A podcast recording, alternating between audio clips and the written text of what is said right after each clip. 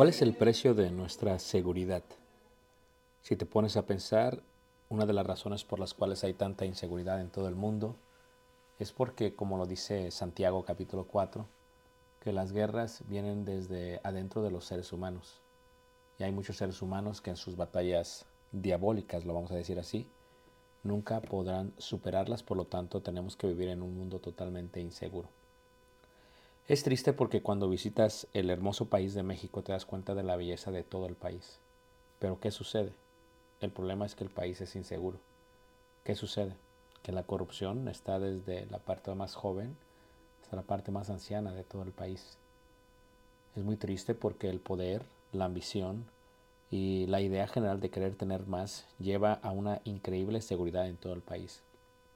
No puedes estar tranquilos en una ciudad o en otra ciudad Aún ya entre los pueblos mágicos, entre las aldeas, hay gran inseguridad en las carreteras de uno a otro lado. Cuando vas manejando en el sureste del país, por ejemplo, te das cuenta de que hay retenes.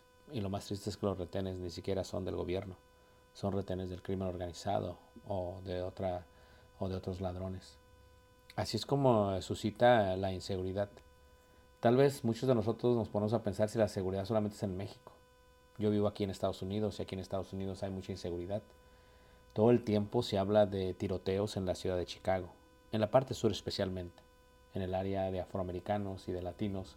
Hay una gran inseguridad, una continua mortandad por asaltos, por robos, por drogas, por muchas otras cosas. Pero la inseguridad no solamente data aquí en Estados Unidos. Cuando hablamos de inseguridad, la inseguridad puede ser virtual, el día de hoy tenemos que tener mucho cuidado en cuanto a nuestras contraseñas, nuestros códigos y todo lo demás porque un hackeo te puede dar un dolor de cabeza y te puede crear y proveer una inseguridad eh, muy, muy grande.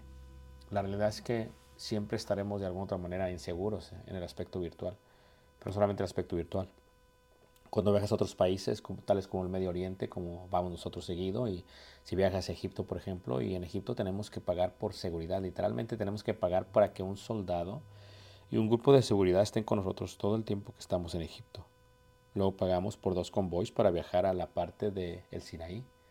No es posible llegar a esos lugares si no estás o vas con alguien que está protegiendo todo, todo el tiempo. Tiene que ver todo con, con seguridad. Ahora los teléfonos tienen que ver tu imagen de cara para abrirse, tienes que poner una contraseña para abrirlos porque ya todo es totalmente inseguro. Y en las nuevas actualizaciones de los sistemas operativos, aún para borrar una fotografía tienes que poner tu contraseña de otra manera, pues, pues alguien puede borrar algo que no querías tú que borrasen o que borrasen sin ti. Todo eso tiene que ver con la inseguridad que vive, que vive uno. Así es, es una realidad el mundo es totalmente inseguro y siempre ah, habrá problemas de incertidumbre en nuestra vida por ello.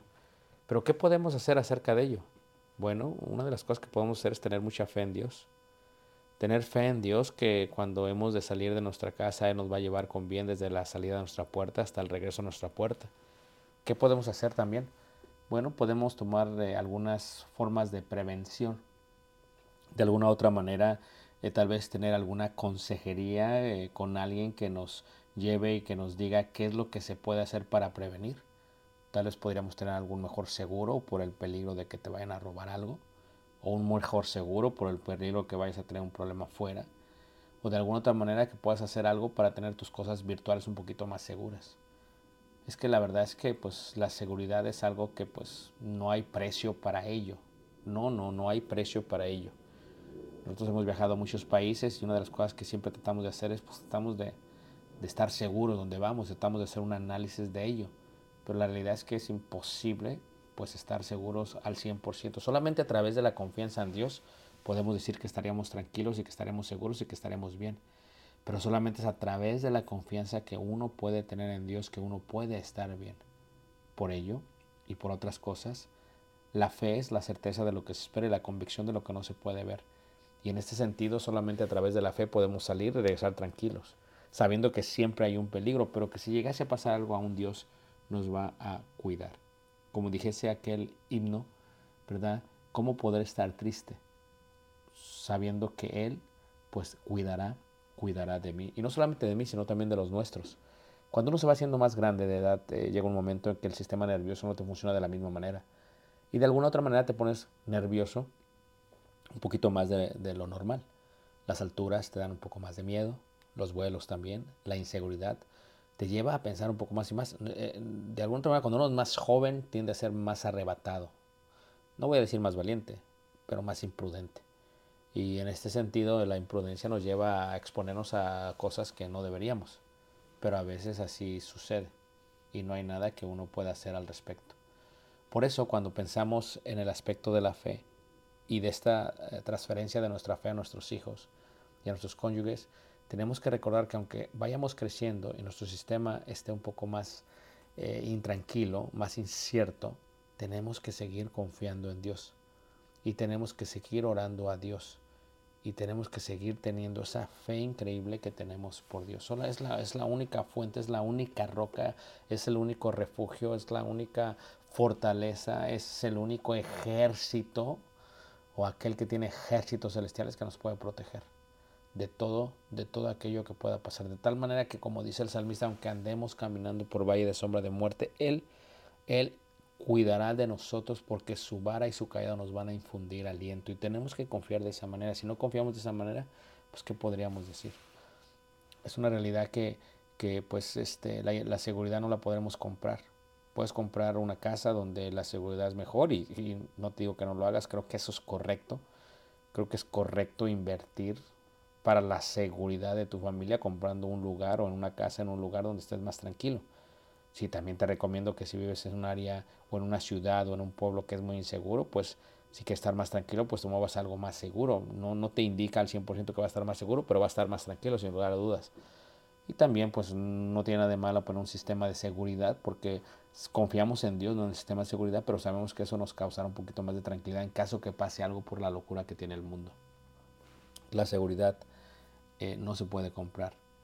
La seguridad es algo que no se puede obtener superficialmente, sino en forma interna, en forma espiritual, en lo más profundo de tu ser, en las pláticas que tienes con Dios, en la oración que tienes con el Señor todo el tiempo, donde le estás suplicando y le estás diciendo, Señor, guarda de los míos, guarda de mi hijo, guarda de mi esposa, guarda de mí, llévanos con bien. Es esa oración silenciosa o esa oración que es muy breve, muy corta, pero aún así tiene mucho poder, donde te pones en las manos de Dios, en el hueco de su mano y esperas ir y regresar ileso, sin ningún problema. Y aun cuando algo suceda, y si es que algo sucede, tienes que seguir confiando en Dios, sabiendo que todas las cosas que nos pasan, a aquellos que le amamos, no son para nuestro bien. Entonces en este sentido estamos seguros ya sea que vivamos o que moramos, que del Señor qué, que del Señor somos. Una vez más, vivimos en un país inseguro o seguro, pero fuera de eso vivimos dentro del hueco de la mano del Señor y dentro de su mano todo es seguridad y todo es confianza. Esperamos que te sientas seguro en su hueco, esperamos que te sientas seguro en sus manos, esperamos que tengas fe en Dios, porque con fe uno puede mover montañas y sin fe es imposible agradar a nuestro Dios. Dios te guarde y te bendiga. Un abrazo muy muy fuerte. Soy Ricardo Barrera. Shalom. Shalom.